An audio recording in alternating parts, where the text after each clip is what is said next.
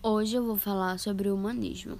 O humanismo foi uma escola literária de transição entre a Idade Média e a moderna, ou melhor dizendo, um processo de transformação que surgiu no século XV. No meio da transformação, o humanismo só pensou no que seria melhor para os seres humanos, sem pensar em servir a religião.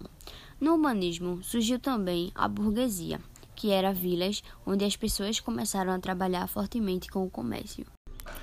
Agora eu vou falar um pouco sobre o humanismo em Portugal, falar sobre os gêneros mais explorados na escrita e falar sobre alguns escritores. O teatro popular, a poesia palaciana e a crônica histórica foram os gêneros mais explorados na escrita no humanismo em Portugal. Falando agora um pouco de alguns escritores do humanismo. Fernão Lopes foi um dos primeiros humanistas em Portugal e também o maior representante da prosa historiográfica humanista e fundador da historiografia portuguesa.